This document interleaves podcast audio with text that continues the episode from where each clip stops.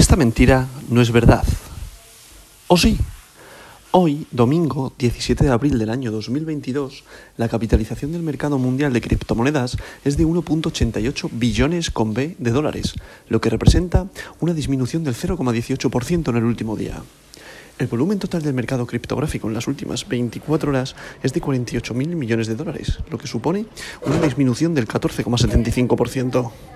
El volumen total en DeFi, DeFi, finanzas descentralizadas, es actualmente de 5.000 millones de dólares, lo que representa el 10,75% del volumen total de 24 horas del mercado cripto.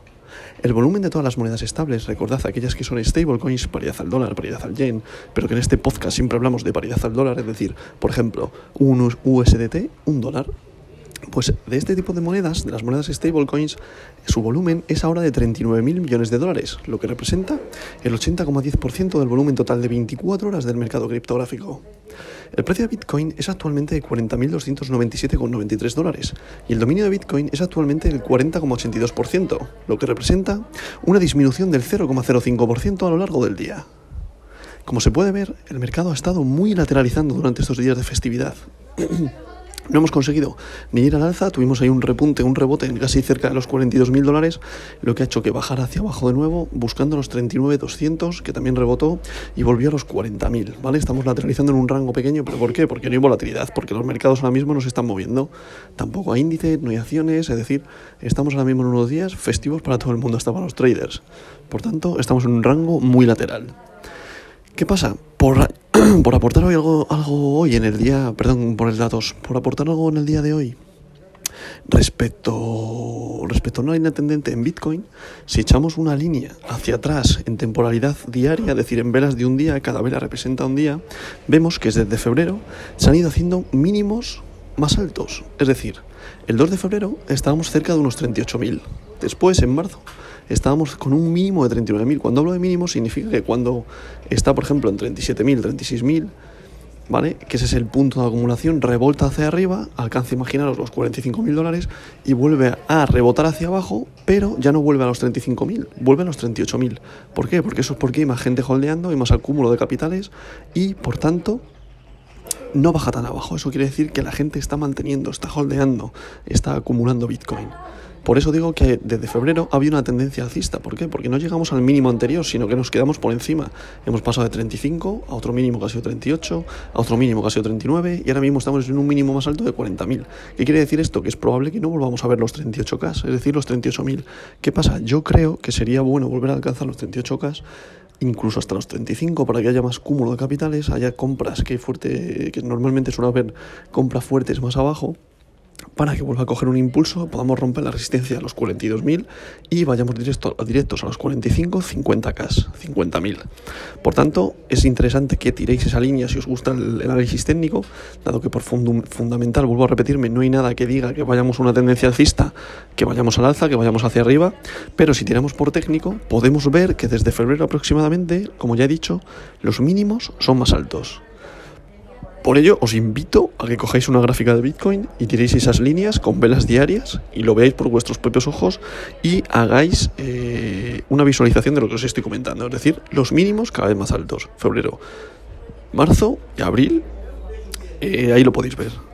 ¿Qué pasa? Que eso no quiere decir que se haya un cambio de tendencia alcista ni nada. Simplemente es una temporalidad que ya te puede estar dando una señal. Hay que ver también el volumen que tiene. Y hay que ver varios análisis técnicos para, para, que se confirmen ese cambio de tendencia y ya volvamos otra vez a la senda alcista. Aunque ya por anualidad se ve que Bitcoin sigue siendo alcista sí o sí. Y para mí con la adopción masiva, que vuelvo al mismo, esto no es consejo de inversión, simplemente un análisis y una opinión personal. Yo lo que os traigo al final es precios, proyectos y sobre todo hablaros del top 10, aunque normalmente os hablo también del top 20. Pero eh, lo que os digo, simplemente os traigo el diario de precios, de proyectos y bueno, siempre hacer vuestro propio análisis, ¿vale? Que esto no es consejo de inversión. Dicho todo esto, pasamos con el top 10 de hoy, que en posición número 1 continúa el rey de las criptos, Bitcoin, BTC, con un valor unitario por moneda de 40.322,08 dólares, lo que representa una caída de un 0,32%. En posición número 2, Ethereum, con su criptomoneda Ether, con un valor unitario por moneda de 3.039,78 dólares, que prácticamente no se ha movido respecto al día de ayer. En posición número 3, Tether, USDT, recordad, es una stablecoin, paridad al dólar, un Tether, un USDT Un dólar. En posición número 4, Binance Coin, BNB, con un valor unitario por moneda de 414,73 dólares, lo que representa una caída de un 0,33% respecto al día de ayer. Es decir, prácticamente no ha habido caída. Ha imitado a Bitcoin. En posición número 5, USDC, recordad otra stablecoin, paridad al dólar. En posición número 6, Ripple XRP, con un valor unitario por moneda de 0,78 dólares, lo que representa una pequeña subida de un 0,09%. En posición número 7, Solana, con su criptomoneda Sol, aguantando el valor de los 100 dólares, con un valor unitario por moneda de 102,09 dólares, lo que representa una subida de un 0,35%. En posición número 8, Cardano, con su criptomoneda ADA, con un valor unitario por moneda de 0,94 dólares, lo que representa una caída de un 1,25%. Es la, la cripto que prácticamente más ha caído dentro de este top 10. Prácticamente no, casi que es la única que ha caído. Pues estaría Dogecoin, que no la comento, pero está fuera del top 10. En posición número 9, Terra, con su criptomoneda Luna, con un valor unitario por moneda de 81,55 dólares, lo que representa una pequeña subida de un 0,95%. Y para cerrar este top 10, Avalanche, en posición número 10, con un valor unitario por moneda de 77,72 dólares, lo que representa una pequeña subida de un 0,59%. La que más volatilidad ha tenido respecto al día de ayer es Cardano, con su criptomoneda ADA, pero vemos que el resto prácticamente han lateralizado y no han subido nada. Para ser las criptomonedas ni han subido ni han bajado nada. O sea, este porcentaje es muy pequeñito. A continuación estaría Dogecoin aguantando el valor unitario de 0,14 dólares con una caída de un 1,26%. Después le seguiría Polkadot, que las dos están pisando los talones Avalanche. Después en posición número 13 y 14 Terra USD y Binance USD, perdón, Binance USD en posición número 13 y Terra USD en posición número 14. Sivita Inu estaría en posición número 15, que ni va alza la baja, continúa en posición número 15, WTC posición número 16, Polygon, posición número 17, Protocol NEAR en posición número 18, Crypto.com con su criptomoneda CRO en posición número 19 y DAI, que es una stablecoin, en posición número 20.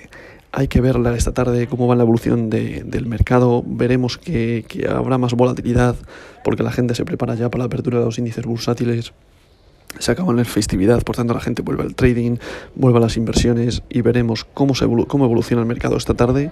Veremos si hay puntos de entrada para el portfolio del cripto obrero.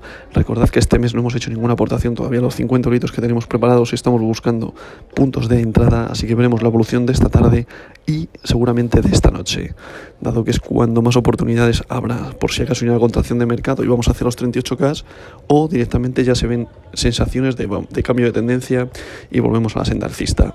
Habrá que verlo, habrá que ver en ese caso si superamos los 42.000 dólares o volvemos a los 38. 38.000 dólares en Bitcoin. Luego que se producirá un arrastre de las altcoin. Dicho todo esto, vamos a ver cómo va el domingo. Y como siempre digo, esta verdad no es mentira.